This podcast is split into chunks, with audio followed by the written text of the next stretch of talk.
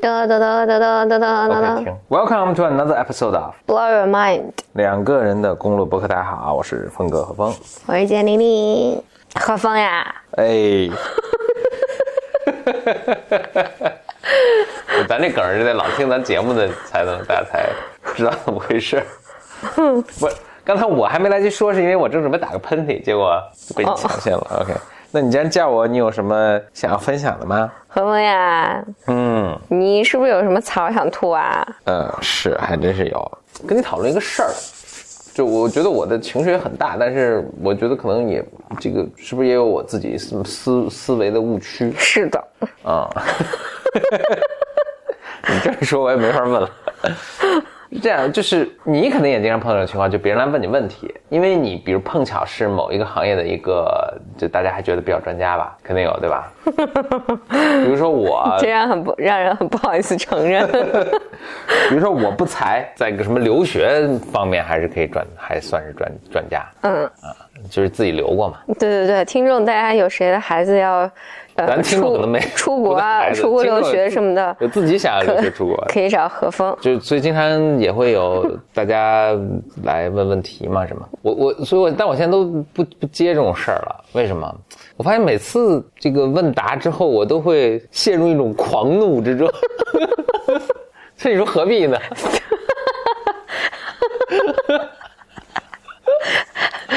特别而且我一般都不拿不拿钱嘛，都是亲朋介绍哦，的。这主要是因为没拿钱的。没拿钱，可能 这可能是，但是但是我就是这样，你这，咱今今天这对话就很难继续，这是什么情况？所所以，我我在想跟你讨论，讨就就真的很严肃做个讨论。好，OK，我想为什么很愤怒呢？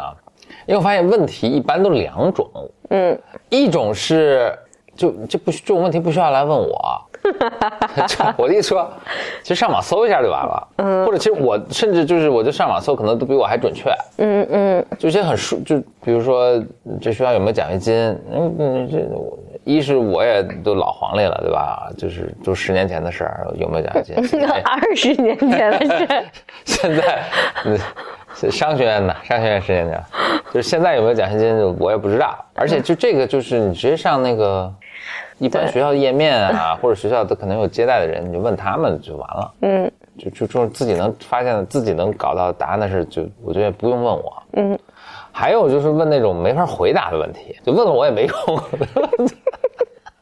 要你做 甚？是是是，但是我就搁谁也没法哦，就回答。这这就是这就是你被问的多了，你惊觉自己毫无用处。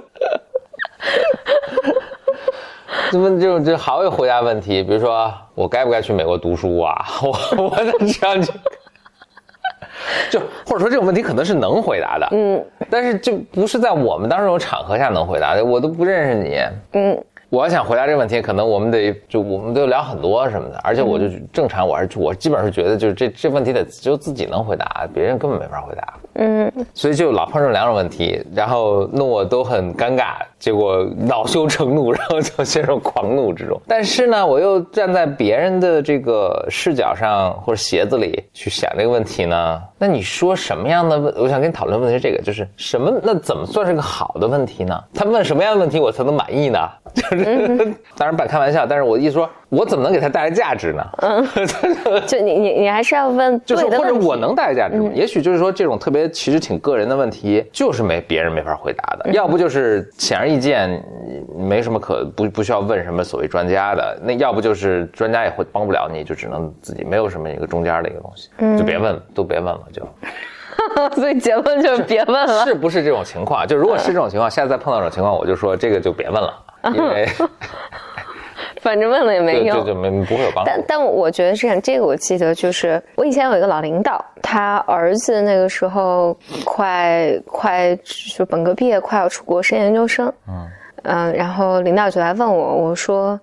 我我这事儿是不用找中介的，对嗯，就是方法，其实方法都很简单，这些东西也都在网上，中介不可能比你了解的更详细。对他不可能比你更上心嘛，对吧？对首先，但是呢，隔了几个月之后，然后我们领导跑过来跟我讲说，他还是给他儿子花了五万块钱，嗯嗯，买了一个中介的服务。嗯，我我当时有一个很强烈的感觉，就是这五万块钱其实就是缓解他的焦虑感。是，所以我觉得在很多时候人们打这个电话的时候，比如跑过来问峰哥，就是为了缓解他的焦虑。对对对，就也不真的是希望得到一个答案。我觉得他意识层面还觉得是自己自己要一些答案，但是第一他并不知道问你什么问题更合适，甚至他都不知道自己要问什么问题。嗯，然后但是他他必须觉得我我有做过这个动作，我我有去询问过一个呃有经验的人，好像没准能听见什么，但实际上那个状态下他什么也听不进去。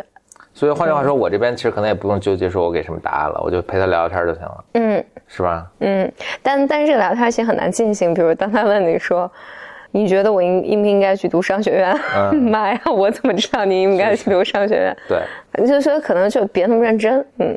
或者回过头来，就比如说，那我们我们肯定也碰到过这种，就不是可可能，就是我就我刚说是可能还是肯定，就我们肯定碰到过，就也是一个新的领域，我们也不知道，嗯，我们也得去问人，对吧？嗯，那。就那我们怎么能做得更好呢？就我作为一个问者，就是一，首先我那我觉得如果是这样的话，我可能不要做做到一个状态，就是说我希望别人去安慰我的我的情绪了啊，那就这个就自己解决吧。那。但我确实是有时候是有些信息对我是有帮助的。嗯，我我觉得有哪些呢？第一就是你先做好功课。嗯，就比如说不要问说你能找着的答案的问题，对对，就就我能想到我被问到过一些问题，就是哎，你觉得比如哥伦比亚大学的这个系我能不能升到啊？或者是这属于没法回答的问题。对对对，这这就是还还有，但我是被问到过的。还有就是他会问我说，哎哎，你知道宾夕法尼亚大学的那个系会接收我这样背景的学生吗？嗯，就是这些问题其实会让我很恼火，因为因为这些功课是你应该自己做好的，嗯，就是这不是任何一个其他人能能告诉你的，嗯。那 OK，那就是有些问题就是就就问你也没用了，就是你也没法回答，所以就别问这种。对，所以我觉得。什么问题？对，所以我觉得应该第一是你先做好功课。嗯。然后再做一个非常，当你做做完功课之后，你会产生新的问题，而不是那些前期的没有人，你也不知道你自己在问什么，别人也无法回答的问题。我觉得那个时候你可能会产生出一些非常新，就是细节的问题。换个方式问，那比如说也有很多人问过你有关留学的事儿，对吧？咱们就先说留学这个。不是特别多，但是还是有。有，先从留学说，但是如果你想到别的，咱也可以说。有没有哪些问题你说，哎，这问的还挺好的？我来给你讲讲，就问的你心花怒放那个。你你你说这个我就没法回答。嗯，但但我我我能想有一些，比如说他问一些我的经验。嗯，比如说你当时为什么去了？比如哎，你你当时为什么选了那个学校？嗯嗯，你也没有这个背景，那你是怎么申到的？你当时申请申请材料里面有什么？你做你之前为他做了什么准备？是，这些是。就是很有可能我讲出来对他是没有什么帮助的，嗯，但是其实你，但这这个我觉得是当你你去问别人能得到最好，就是是的，是的，是的，对的，最有可能对你有帮助的东西了，嗯，而且这些东西确实真的就只有他能回答，因为你问的是对他。特别具体、特别个人的一个，对对，然后你你就可能能从这儿得到一些哦，得到一些启示哦，他是这么做的，那可能我我也可以去做一些这些努力。我觉得这是几乎是唯一有用的，嗯，你你需要问人的，其他的你都可以自己。所以就是你能给他提供的是这样，就是说。我转述一下，你觉得是不是对不对？我就是首先前前提假设是这个人呢，就是就问问题这个人，或者什么样的时候我会觉得这是一个有效的对话？就问问题这个人本身是相够聪明，并且情绪也够稳定，他不需要我去做这些工作，嗯，对吧？所以他够聪明够稳定，他唯一缺的呢是一些数据，是一些 facts，嗯，而这些 facts 可能是一些非常就他挺需要一些特别 first hand，特别就当然学校比如说位置排名什么录取分数线这些当然他都能查到。但他需要一些特别 personal 的 facts，这些 facts 上没有别的办法去知道，所以他来这找这个。那你说 OK，那确实你自己也没有别的渠道能知道这个事儿。那我给你提供一个我个人的一个数据点，嗯，然后但你怎么去分析这个，然后你怎么去判断说因由此你觉得自己能进或者不能进，那就你自己去你自己去分析了。嗯，你必须结合你自己情况分析，这个可能没法替你做分析，嗯，是不是这个情况？对，嗯，还有的时候我会觉得挺有帮助。所以首先我挺同意的，我也觉得就是，当别人来问我，我觉得我能回答的是，哎，比如说你当时为什么去选这个学校，或者你的你毕业了之后，你现在觉得当时的经验有没有什么用？嗯。以及比如说我大学生，呃，你有没有同学去了 Harvard？然后你觉得你和他之间有什么差别？就这些都是你可能能回答的问题。嗯，但你不能问另外一个人说，我你觉得我，你觉得我应该怎么办？对对对，这个我我记得我在呃以前在高校嘛，每年有一个季节，我都会作为被被派到就是外地去去这种高中啊或者什么的招生，就是招生咨询。嗯。我经常被家长问的一个问题就是：我们孩子学什么好？哎，对对对，就是哎，我们家是个女生，你觉得她学什么好？就我们家是点点点，就某一种特性啊，这个特性可能是性别，可能是性格，可能是。什么？我我觉得那些还好一点。我我被问的最多的就是，哎，我们家是个女生，你觉得她学学什么专业比较好？嗯，还有第二个问题就是，令人很气愤，就是就是很生气。然后第二个就是学什么都行。对，第二个就是，哎，哪个系出来工资高？这个倒确实是个有用信息。这这个确实是 make sense 的。嗯嗯。那你先说完，我还补一句啊。对，这这个确实是 make sense 的啊，你补吧。我补。对，我也想补这句。我想说的是，美国有一个类似的一个运动，一个运不能运动嘛，一个民间的一个一个一个 movement。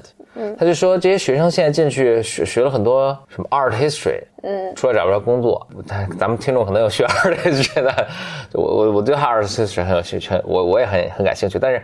现就就现在有这么一个声音，嗯，就说你们也不跟父母或者跟孩子说这个东西出来找不着工作，嗯，这是一个很不负责任的做法，嗯，所以他们现在就做一个网站，把各个学校各个系毕业生出来赚多少钱，嗯哼，全都公布，啊啊，民间收集的，他们可能就有些毕业了自己会去把自己的工资填上去什么，就出。大家去进去读之前，就回过，了就是他建议，就或者说他觉得你需要有这个信息去选系之前，你先想想，就是，呃，你先去看一下。能不能找着工作？然后工作能赚多少钱？嗯，但我觉得一定程度上，尤其本科，嗯，本科的教育，我觉得学什么和最终你赚多少钱，可能我我我我猜想你想说的是一种呃比较理想，对对教育更更更理想化的一种呃，或者我们希望教育是这样，就是其实你是你你不要去考虑钱啊什么的问题，你去呃。就学东西嘛，然后你要相信你，不管你你学的什么东西，我甚至以前有一阵也在想，就是你学的这个过程，就是你学的这个戏呢，它只是一个承载体，它最终是教给你一些思维的方式，因为你最终往往也不会做这个嘛，教给你一个思维方式。所以你说我是学 art history 还是我还是学呃什么电子工程？其实我最终理想状态下殊途同归，我们都成为一个很有独立思维的一个人力的能力的人。当然，我们思维的。风格会略有不同，嗯啊，但是我们会，但是呢，我不知道是不是像我岁数大了。它确实，你这去看就是差别特别大，而且就是你去什么哪个地方学习都是影响很大，对，特别大的就是它那个城市的 location 是很重要的，所以你去纽约，其实大城市就是更容易找到工作啊，就是怎么，而且就是你看它有些数数字是非常触目惊心的，就比如说我记得最最赚钱的工的那个工那个学科是是啊，你猜是什么？我猜不一个 hint 肯定是工科，可以想象啊。但具体哪个工科呢？哪种工程呢？工程下面还有很多细分，它那个分的可细了。How do I know？啊，最赚钱的是 petrochemical engineering，石油化工。哦，最赚钱，就想想也是对，就石油化工这毕业出来，你不可能找不着工作。嗯，就我现在说美国啊，嗯，美国就就是不可能找不着工作，就美国极缺这种工程科方面的人。嗯，啊，其他的就是什么化工啊、电子工程，就都都都说就是就业前景特别好。然后什么 his history 啊，psychology 啊，都是对 psychology 学学习人很多的，人糟糕，嗯，它就是有很大差别的。但我觉得是不是在不同的社会文 社会背景之下，这个也有差别？因为我觉得好像在比如说在中国，我觉得学校对于人的影响。要大于是学了什么专学了什么专业？嗯，同意你说啊。我觉得我觉得美国美国也是，美国也是。呃，对，刚刚才那个反正我没说完，我还想补一句，但我不知道该怎么补合适。我觉得我现在对于这个其实处于一种非常矛盾矛盾状态。我其实肯定是不想传递出一个信息是，大家更急功近利的去学一些什么东西。嗯，但我觉得美国至少在美国的，我们我们我们这里说的都不是哈佛、耶鲁，就是你去了这种学校，你 Stanford，你学什么都行。你确实，你说的是 University of Phoenix。我们说的是 community college，就就所谓 community college 就是美国的那个大专，大专，嗯，或者是那种巨大的这种 state school，就是这种州立学校，州立学校啊，那那就有很大区别了。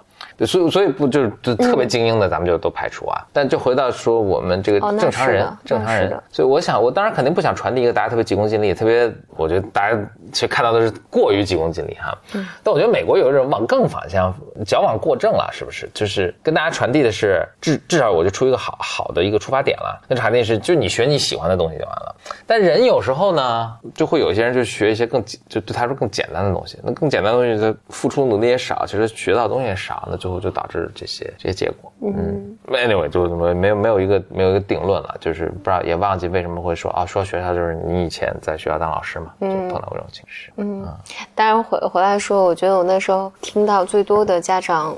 我不知道现在是不是会有变化，因为这个好几年前了。家长会先问说：“我们家是个女孩，你觉得学什么专业好？”嗯，然后第二就是我猜也有或者说男孩，就他可能没问你，他问了个男老师。我我经常也会问他说：“那孩子对什么感兴趣啊？”嗯他就会说：“什么都行。”孩子他有什么兴趣？嗯，他他什么也不知道，嗯，就是让你很愤怒。哎呀，我肯定是不赞同家长的这种说法了，但我在想。咱们以前都讨论过什么？比如说前额叶二十五岁才能发育好，那就比如说你在读大学的时候，可能就是十八九岁，前额叶就是没发育好，他人生经历就是特别有限。我觉得很多人真的是不知道自己会喜欢什么或者擅长什么，但这个问题发生在更早的，就是他为什么会出现这种情况？其实他这个根源更在更早，就是你去解决，你也并不是说那我替你做决定，其实你你这个行为就是导致他现在会这样是什么？如果你在十一二岁，就是从小就鼓励他尝试啊，鼓励他有一些自省的一些能力啊，就是尝试不同东西，然后发现自己喜欢什么。其实他到十十十七八九岁的，就像美国的这些孩子说，他对自己喜欢什么是相对有一个更好的认识的。对，比尔盖茨就是我就喜欢编程，或者扎克伯格我就喜欢编程。嗯，但他还知道，哎，说我虽然喜欢编程，但是我觉得编程本身它并不是一个，它只是个技能，而我对人性要有更深刻的认识。说扎克伯去去学什么那个呃心理学，一个人能 sophisticated。就是他能他能成熟到他有这么一套想法，在十八九岁的时候，其实也就美国这这种例子也挺多，中国当然也很多，但是中国也有一大就是不不管中美了，也都有一大批人，可能从小你父母就或者环境就没有给他选择余地，所以他就到十八九岁就是就是无法无从选择，所以这个问题是发生在更早的一个根源，所以那个那个家长的孩子他可能真的就不知道自己喜欢什么。对对，我觉得即便我觉得孩子在那个时候，即便是不知道自己想要什么，这也是正常的，可可被理解的。而不应该被家长这么看待。是啊，就我觉得家长可以这么表达说，孩子可能有他自己的兴趣，也可能没有。但是我现在想从我的角度了解一下这个信息，我觉得这是 OK 的。嗯，但不能说好像孩子的意见完全不重要，他知道什么，他什么都不知道，我来替他做决定，这个就让你很恼火。是，这个就今天晚上，就今天晚上我接了一个呃。一个家长的电话。嗯，对，我觉得一样的状态。他在描述自己孩子的时候，因为我不认识他，他是找的我就直接电话，我就说孩子有问题，然后问怎么办。听他描述的时候，我还以为是一个小学生或小朋友，因为他的问题就是孩子总是打游戏不学习。嗯，但后来我发现。孩子已经二十多岁，大四了，马上要毕业了。就家长的这个态度，他所有在描述孩子的态度，就对方根本就不是一个成年人。所以孩子，我觉得在和父母的那个动力里面，那他干脆就不承担责任了。因为我承担责任不承担责任，你们都要。英文有个词叫 infantilize，嗯嗯，就是婴儿化我。嗯，那我就干脆当个婴儿好了。哎呀，所以这个父母的焦虑感是如此之大，这这这是一个特别典型的一个循环，就是我要告诉你你无能，父母告诉孩子你长不大，你就是小孩儿，你这个不好那个不好。先把孩子阉割掉，然后再抱怨说：“你看他什么都干不了，他这么大年纪还什么都干不了。”然后因为今天这个家长他的所有的诉求，我说你你希望我我为你提供什么帮助呢？他就说：“你帮我介绍一个专家，让他学习。”嗯，我说他二十多岁了，嗯，二十多岁没有这样专家，对，没有没有任何一个专家能做这种事儿。嗯，但因为那因为这个对话就进行的如此之艰难，以至于我忍无可忍，我跟他说。我觉得是父母有问题，父母问题太大了，可能带过这个孩子。嗯嗯。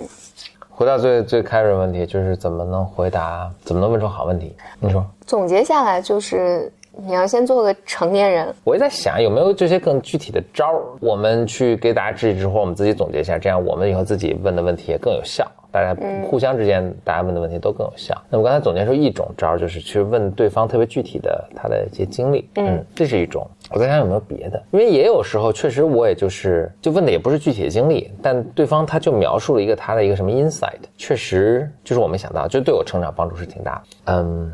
但我也没有特别好的，我觉得这不是问出来的，这更取决于就对方这个，不管是老师还是师长还是朋友个人的水平，他 就他因材施教。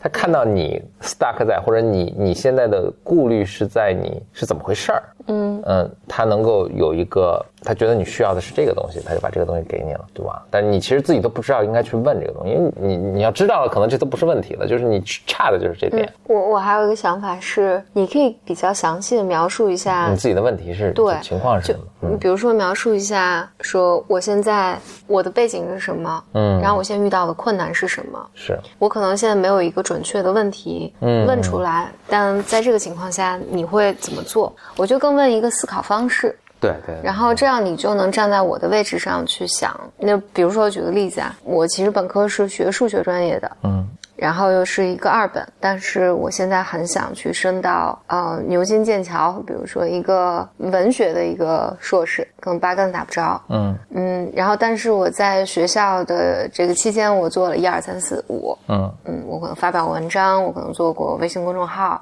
嗯，然后我知道那是个很大的挑战，但我很想努力做到这个。我现在还不知道怎么做，你有没有什么建议？我真碰上这个问题，我就会很奇怪，就你为什么非要去读什么文学？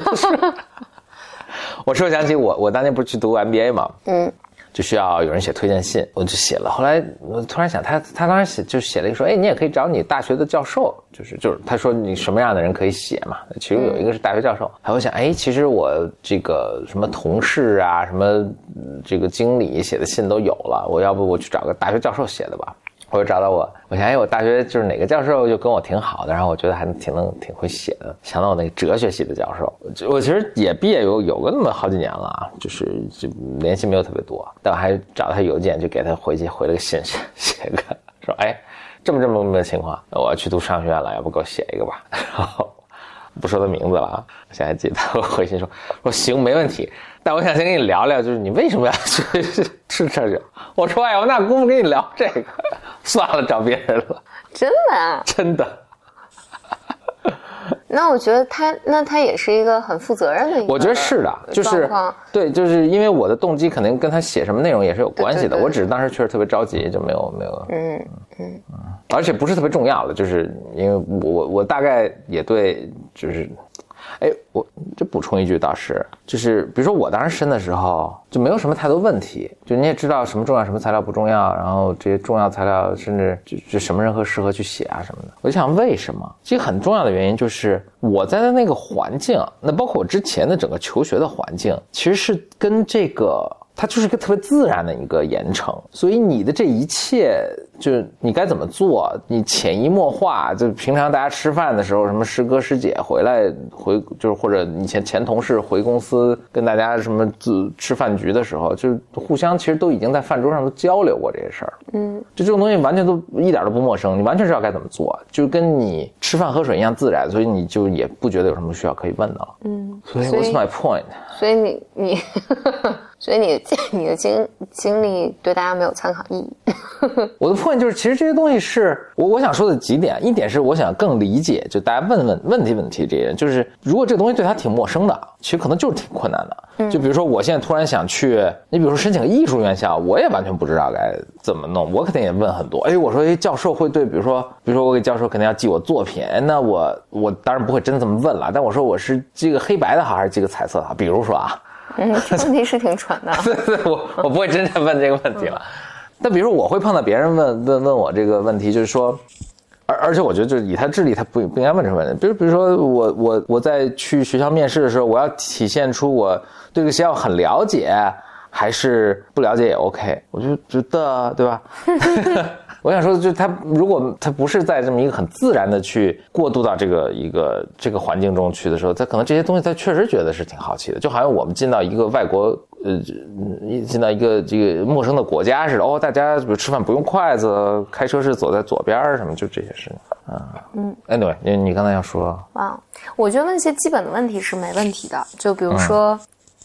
一些特别具体的东西是没问题的。我觉得可能整体上会让你觉得完全无法回答的一个是你让我替你做一些决定。嗯嗯嗯，对，别让别人替决替你做决定。或者就不要问这种我适不适合做这件事情。比如有人来盘问我，你觉得我适合创业吗？你觉得这种问题你就 完我就回答说不是。那应该是不适合。你们这种问题应该是不是不适合？呃，有人会问说类似于这哦对，当然我这我这接这种问题还比较多。我我我有。接到这样问题，说我跟我朋友吵了架，他现在不理我了。嗯，他为什么不理我了？就真的 seriously，对，还有对，嗯，还有我跟我男朋友分手了，你觉得我应该追回他吗？嗯嗯，就类似于这样的问题，就是你你自己的事情让别人来给你一个，对我觉得这个特别讨厌的是，对他好像是就是你自己不承担责任，就是你就你追不追都行，对吧？但这是你你 own it，你自己的决定，对。啊，你别回头我说你应该去追追半天你不满意回来，嗯，峰哥瞎支招，对。我我接这种问题还比较多啊，所以我我都一个都没有回复过。OK，不回复一个很大的原因是这些问题你不知道怎么回答，没法回答，没法回答。嗯，就这真没法回答，就除非我对我得对你的个人发展史和就如果是这男女朋友，你你们之间的各种过去的互相的动力，对吧？嗯，分过几次，吵过几次，都是因为什么原因？我就急什么的，我才也许还可能再跟你聊聊这个事儿。否则我完全不知道该怎么聊。对，我我我觉得，即便那种情况，我也我也只能说，如果是我的话，我会怎么选择？但我没有办法跟你说你应该怎么选择，或者你怎么办，或者他怎么想的。我妈呀，我怎么知道他怎么想的？嗯，对我我记得是前嗯前几个月有一个女孩来问我说她在申请国外的研究生吧，然后她就问我问了我一个特别笼统的问题。嗯。我就回答他说：“我不知道，我这应该你自己上网查，这些网上都有。嗯，我没有做过这些功课，我觉得应该是你自己去做的。是。”嗯，后来过了又过了一段时间，他见我，因为我觉得我当时就他还挺惊讶的，我这么回答他，我说就我帮不到你，是，嗯，就这个你得自己查。他他我如果没记错，是因为我觉得他还是吓了一跳，我这么嗯这么说，然后他就原因是我可能说的也挺凶的，嗯，你一听这问题就怒了，对对对，现在就一听这种问题就怒，对我直接说我不知道，嗯，这个应该你自己找，嗯，又过了一段时间，他就真找了。对对对，我我们又见了一次面，对，又见了，在其他一个场合见见面，他他跑来跟我说，他说后来，嗯，他他说他当时后来还觉得挺不好意思的，因为他回去后来看了看这些东西，确实，嗯，自己都可以找。但我想说，其实我还挺高兴的，嗯，这这这还挺好的。对对对，因为我我也很担心，我我那个时候，因为你有情绪嘛，然后也非常不 nice 吧。就怎么问好问题，可能也是没有明显也没有一个什么最优解的，只是我们把我们遇到的问题和由此产生的一些思路都，对，就捋了一下嘛。嗯，城市讲，一般情况下，如果哦，我举我举个例子，嗯，前两天在知乎上收着有一个高中生给我写的，嗯。嗯，写了一封私信，嗯。嗯，他前面后面就说他怎么知道呃简单心理的，嗯，以及他在读什么文章啊等等等，然后他提了一个非常明确的诉求，嗯，他诉求说我马上过生日了，你能不能给我几句祝福？嗯，然后我很快就给了。他后来又给回回了一封信，嗯，好像当天夜里吧，我看回了一封信，他说啊，真的收到你的回复了，就特别高兴。他说，嗯，他说他写的时候，他们宿舍的人看到了，说你写的太长了，人家是不会回你的。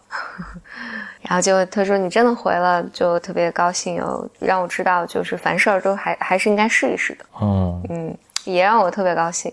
但我觉得是。嗯，回复你想得到别人的回复。我记得奶牛以前写过类似的文章，就是怎么写邮件。你要想得到别人的回复，你一定要给别人一个非常非常明确的、可操作的指令，而不是我把这个东西呈现给你，就是渴望你来替我动一动脑筋。嗯嗯，所以那个本质上就是我以前也跟你说过这个，我觉得本质上是对自己的不太确确认，或者说的再严重一点儿，不一定是每次都是这种 case，再严重一点是你在心理的发育的阶段，至少那个时刻是你更像个小朋友。对，是我我希望我把这些拿出来，然后你来告诉我一些答案。但当你是小朋友状态的时候，别人是给不了你的。嗯，因为除了你爸妈，没有人会真的再当你爸妈了。嗯，你说那个邮件或让让人怎么给你回复的？这我们目前还讨论过这个事儿，就是比如说你想跟别人见个面，啊，一个很有一个这这都是很小的嗯小小小小方法了。一个很好的方法就是你你定时间，但你可能别定一个，嗯，就哦，我发现很多就是很多人都会我们下周见个面嘛，那我就 OK 啊。那但是比如说你要让我来想一个什么时间，我可能要去看我的日历呀，我想想这个嗯，那天我会在哪儿，这距离远，就就就我要想东西很多，可能就或者就是反正收这封信的人，他要想东西很多，他就说哎，我有空再处理这个，一有空也许忘了，也许不知道什么时候，嗯，所以你的一个窍门就是你给三个时间。就是我下周这三个时间，你有没有一个合适你？没有的话，你再，他从中选一个选择题是最简单的啊，就是那我有一个真的可以，我就先就选了就完了。简而言之啊，就是或者总结起来说，就是让对方回答你的成本越小越好。对，就你经常收到邮件，我要我要写了三个自然段，不知道他说就 Why am I reading this？说。不知道什么地方最后说了一个什么事儿，是你需要采取行动。但其实一可以写很简单，二可以一上来就说这个事儿。嗯嗯，是的。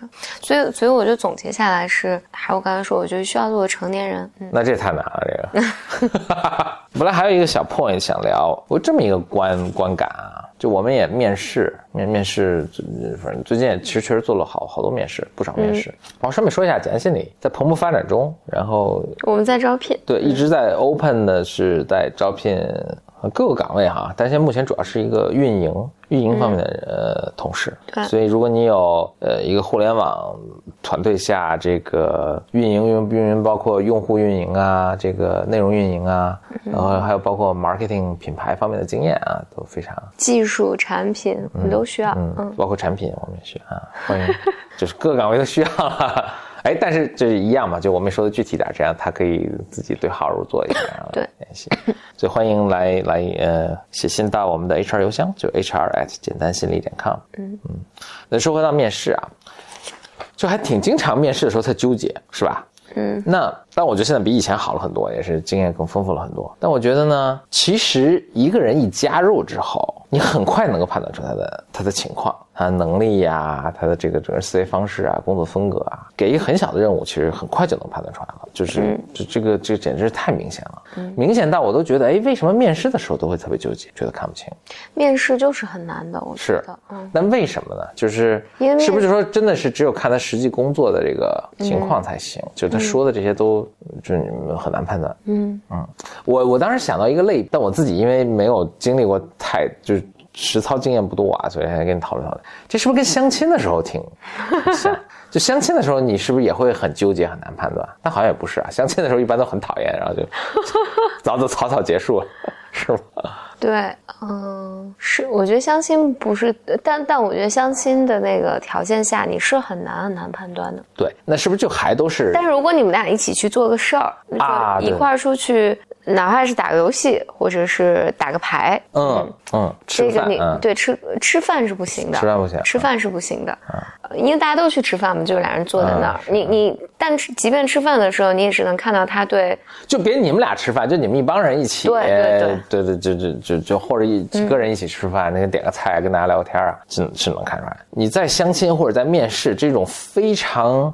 特殊不自然的对一个一个状态下，你也不自然，他也不自然，然后就有一种表现的因素在里面。这个呈现的这个信息和这个噪音的这个比例是太低了，信息量太太低，了，你很难区分出哪些是有效信息。对，就特别难判断。对，嗯。是更难判断的是，我觉得应届毕业毕业生会经常有这样的问题，主要是国内的应届毕业生，我觉得这还是有个区分的。嗯，我们也没面过太多国外的应届毕业。我觉得还是还是有一些，还是有，还是有不少呢。但相比较来讲，我觉得国内的应届毕业生就会学生感特别强，学生感特别强，然后更倾向于告诉你说，我来了做什么都可以。嗯嗯，这句话其实是很可怕的，是因为。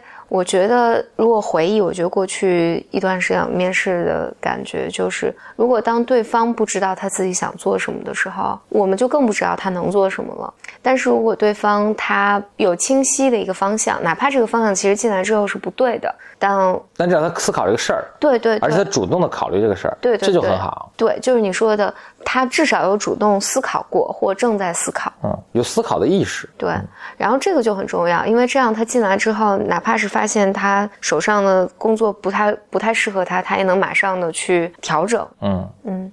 但是从过来就过来的时候，说我这个可以做，那可以也可以做，我这个感兴趣，那个也感兴趣，都可以。那其实雇主就完全，那我就倾向于放弃了，因为我我我没有办法进来，就是到到底让你做什么。嗯我我无法做一个评估。嗯。不过这个这个就太太太容太容易犯这个错误，因为我后来不断的经常回想起我在找第一份工作的时候，基本也出在这个状况。嗯呃，我记得甚至有一个学校，他当时在招心理老师和英语老师。你说我都行啊？我说我都行。他说我还记得对方说，那你倾向哪个？我想了想，我说都行。嗯，我觉得这个就是肯定对方也真是崩溃了，当时嗯。没想清楚呗。对，因为自己不太知道，所以至少我自己也没有在思考，或者在那两个就，所以事实上，我觉得这两个其实都不完全是我真正想做的事情。嗯，所以你才会说都行。嗯，我也不知道我我能做哪个，我也不知道我喜欢做哪个。就整体上，我觉得当你想要，我觉得创业的这个过程也是这样。或者这个经验反复的被印证，你自己没有想清楚的东西，嗯，就你经常偷懒会想别人可以帮你搞定，嗯，但这种事情从来没有发生过，就结果只可能更差，不可能更好，是，嗯，所以自己的事情，对自己至少有一个思考方向，哪哪怕错的也没问题。所以我我记得最近你你能看到有一些，尤其是从小在在国外受教育的小朋友。他过来的时候，他会非常清晰的说：“我想做这个，我想做那个，我想做那个。”但是并不是他，并不一定他真的知道自己嗯想做这个，或者他判断也不一定正确。但这个给你一些，你会对他更有信心。对对嗯对，就就顺便说一下，也并不是说我们也不是这样，别的别的公司我相信也不是这样。就是说你你想做 A 来了就让你做 A 对吧？首先你想做 A，这可能很可能是个错的事情。对，比如加入公司，那肯定还是从一个是是会给你安排很具体的工作的。对啊。但是你要表现的并不是说我想做一个什么 A，然后这是一个什么完美的答案，现在就跟你们公司跟公司的发展是完美匹配啊，或者什么，或者我就一定甚至我一定就最适合去做这个事情，这都不一定。但是你要有这个意识，就是我我在这儿我能够，我觉得我适合什么，或者这个这这这是一个目前最有可能性的，呃，就是投入产出比最高的一个方向。我我现在还挺深刻意识到，就是没有一个工作。是，或者至少在创业公司啊，没有一个工作就是机械重复的什么，一切工作都是需要你不停的去想，不停的去改进，不停的就就想很多层面了，就是我这具体工作怎么做的更有效，以及就是从公司宏观的发展角度来说。我我我现在做这个是不是就最合适的一个什么？就是你提出怎么在你这个环境下去显示出，哎，我是特别有能力的一个人，或者我能做出特别大的贡献，就是在这方面，就重复去做同样一个事情，这就是一个，就可能是个最简单的事情，但是，嗯，它不是一个贡献最大的一个事情。对，嗯，你跑到另外一个 point 上，是是。OK，行吗？我最后说一下，就是 Blow a Mind，咱们这个有一个听众微信群，嗯，现在已经发展到二群了。不管你在哪个平台听到咱这个节目呢，在平台文字的描述部分呢，都有入群的方法的一个说明。那欢迎入群，希望在群里见到你，拜拜，拜。